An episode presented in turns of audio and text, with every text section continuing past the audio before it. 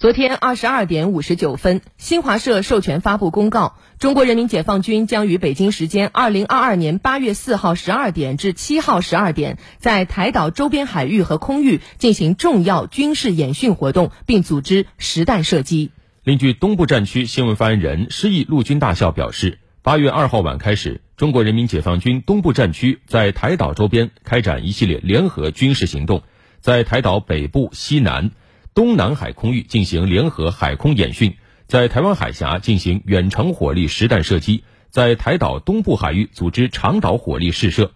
东部地东部战区副参谋长顾忠表示：“这次联合军事行动是针对美和台当局在台湾问题上的危险举动所采取的必要举措。战区组织多军兵种部队，成体系、全要素展开。”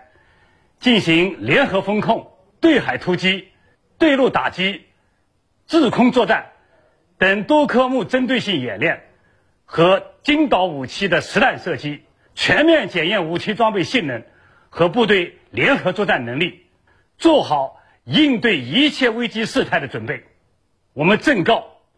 那些心怀不轨的篡台人员和台独分子，东部战区部队。有充分的信心和能力反击一切挑衅，坚决捍卫国家主权和领土完整。